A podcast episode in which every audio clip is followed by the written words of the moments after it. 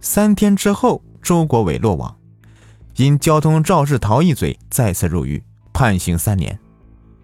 孙燕知道周国伟爱喝酒，多次劝他喝酒不能开车，开车就不能喝酒。没想到周国伟还是无药可救。一气之下，孙燕扔下一对儿女和打工的姐妹们去了深圳。周淑兰不但要经常去监狱探望弟弟，还要照顾弟弟的一对子女，沉重的负担压得他喘不过气来。他起早贪黑的忙着赚钱，因为过度劳累，患上了严重的心脏病。风湿性关节炎。尽管身心疲惫，他把一切苦楚都埋在心里，只盼望弟弟早日出狱，过上正常人的生活。因为弟弟在狱中的表现好，周国伟减刑一年出狱。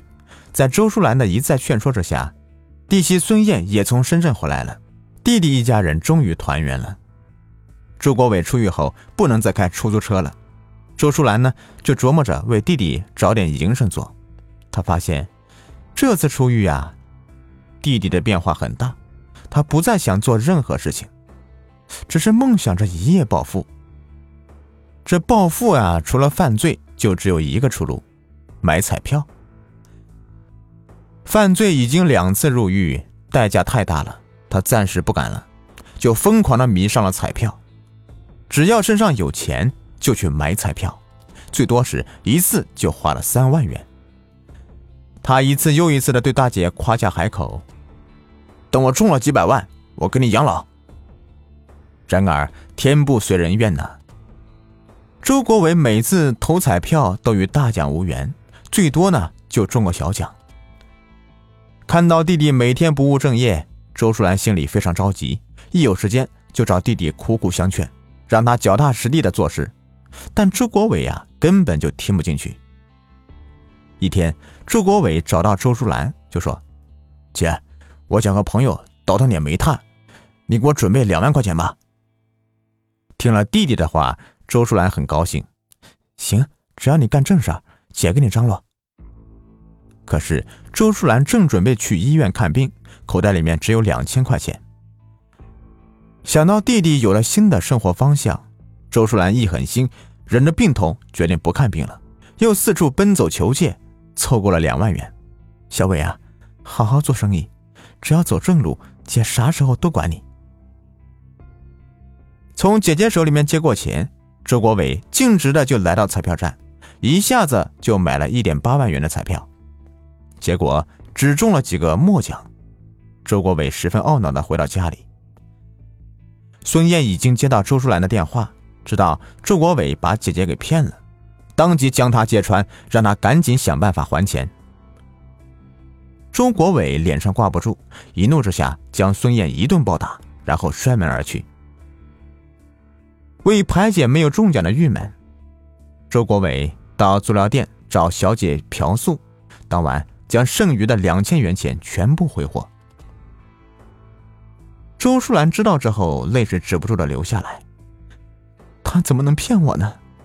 我病得这么重，看病的钱都给他拿去了，而且其余的钱都是借的，是要还的。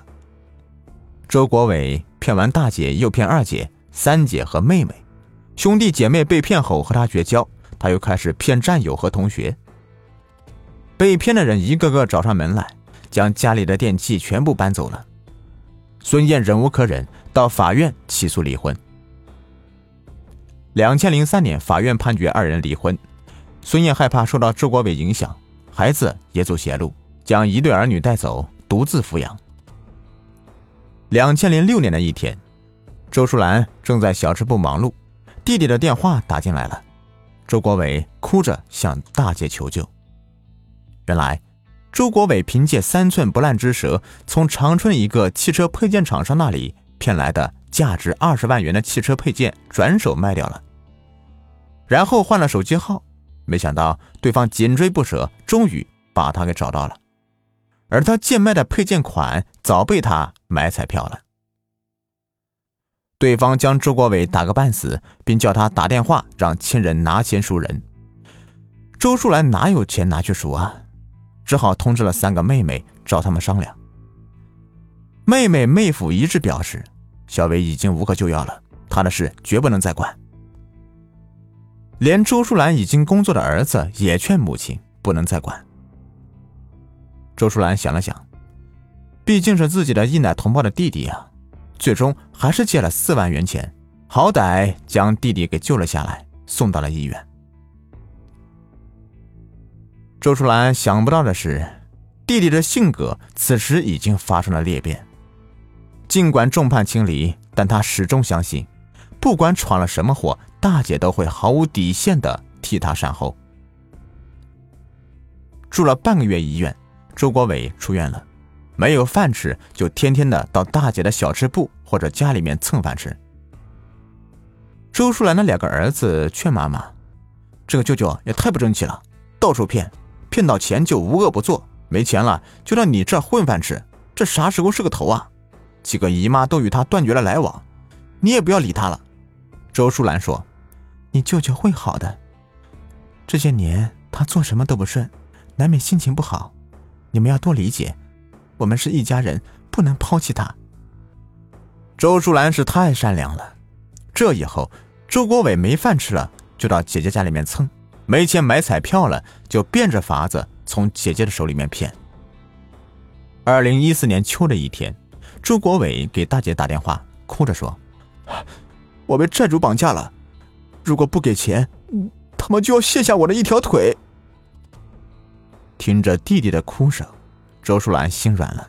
然而，丈夫和儿子都不会再同意给周国伟拿钱了，她只好把结婚时丈夫送给她的首饰给卖掉，又找邻居凑了两万元给弟弟送了过去。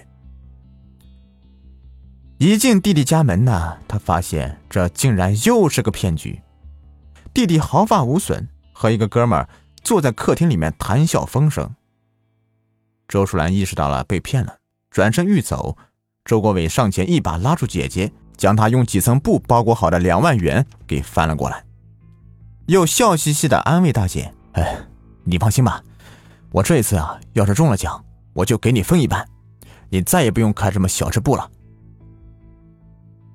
这一次呀，周国伟依然是打了水漂。周淑兰回到家里哭了半宿，她硬是把这件事埋在心里，不敢跟丈夫和儿子说。直到邻居们上门要钱，丈夫和儿子才得知这一切。儿子气得发疯，要找舅舅理论，被周淑兰死死的拦住了。周国伟依然是我行我素，靠招摇撞骗度日。这一次，大姐不理他，他只有到年事已高的母亲身边混饭吃。二零一四年的年底，老母亲去世了，周国伟失去了最后的依靠，他开始有所收敛，去了一家陶瓷店做销售员。看着弟弟有所悔改，周淑兰动了恻隐之心，将他接回来住。二零一五年的一月二十七日下午两点，周国伟又来到姐姐家。姐姐，我腿上长了个瘤，医生说啊要住院检查，给我拿一万块钱。周淑兰一听呢，很紧张，但是凭借多年来对弟弟的了解，她还是有些怀疑的。她当即要随周国伟一起去医院检查，哪知道周国伟推脱道：“呃，我还没吃饭呢，明天再去吧。”周淑兰看看表，说：“我晚一会儿给你做饭吃，现在马上要送孙女上课了。”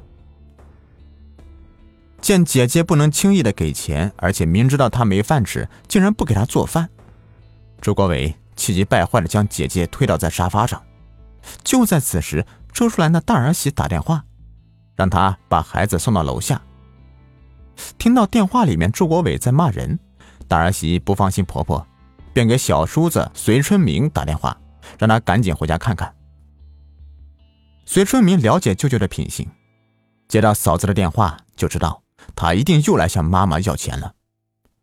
这几天妈妈身体一直不好，他担心妈妈被舅舅气倒，便飞速来到家里。走进屋，母亲的心脏病已经发作了，躺在床上按着胸口，脸色苍白。而周国伟呢，还站在地上指手画脚的骂着母亲。薛春明当即火了，也顾不得情面了：“舅舅，这些年你花了我们家多少钱？”我们跟你计较过吗？我妈这么大岁数了，你不要总来气她了。你也一把年纪了，能不能有点良心呢？你不思报答，还来气待你恩重如山的大姐，你还是个人吗？我们以后再也不会给你钱了。听着外甥的指责，周国伟是恼羞成怒，恶狠狠地指着隋春明说：“这有你说话的份吗？你再说一遍，我看你是不想活了。我告诉你，你就死了心吧。从今以后，你要再敢踏进我们家，我就跟你没完。你现在就给我滚！”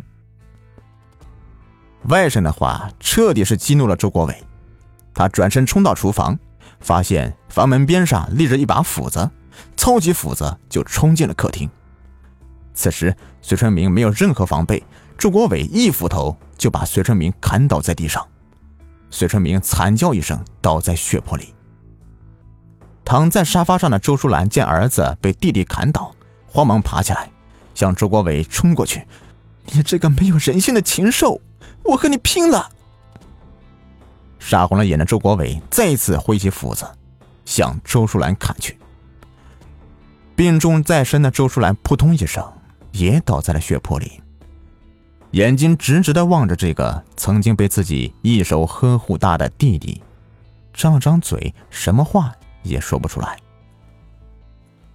周淑兰的孙女儿隋小颖一直在屋里面做功课，听到客厅里声音不对，忙走出来查看，看到奶奶和叔叔倒在地上，血流遍地，她吓得惨叫一声，杀红了眼的周国伟。像拎小尖似的将小女孩拎起来，死死的掐住她的脖子。很快，隋小颖浑身瘫软，昏死过去。为了发泄心中的愤怒，他又向隋小颖砍了几斧，这才换掉沾满血迹的外套，匆匆逃走。走到三楼缓台时，大姐的大儿媳正往楼上走，两人迎头碰上，也许是怕邻居听到脱不了身。周国伟这才放了外甥的媳妇，跟他打了声招呼，急忙的就跑下楼去。周淑兰大儿媳开门之后，发现婆婆、小叔子、女儿小颖全部遇害，震惊之余立马报警。此时的周国伟已经逃之夭夭。二月十日，逃亡十五天后，周国伟被吉林警方抓捕归案。周国伟供述。杀害大姐一家之后，他惶惶不可终日，自知难逃法网，准备回吉林干掉一个仇家之后就远走高飞。没想到他的远行计划永远不可能实现了。二月十五日，笔者在看守所采访了周国伟，他的思路很清晰。他说：“出狱后，我本想悔改，但工作太累了。不论我多大，姐姐都把我当成弟弟。”处处为我安排着想，我便有了肯姐的想法。他越是满足我，我就越是依赖他。我已经习惯了，缺钱就伸手找大姐，大姐稍有反对啊，我就酿成了大错。我不祈求亲人原谅，我这样的人已经不值得他们原谅了。我身体好，身上的器官都很好，我不久就会被判死刑。我死后，把遗体捐献给需要的人，这是我唯一能回报社会、做一回善事的机会了。在被押回囚室的路上，周国伟仰望天空，流下两行清泪。大姐，你在天堂还好吗？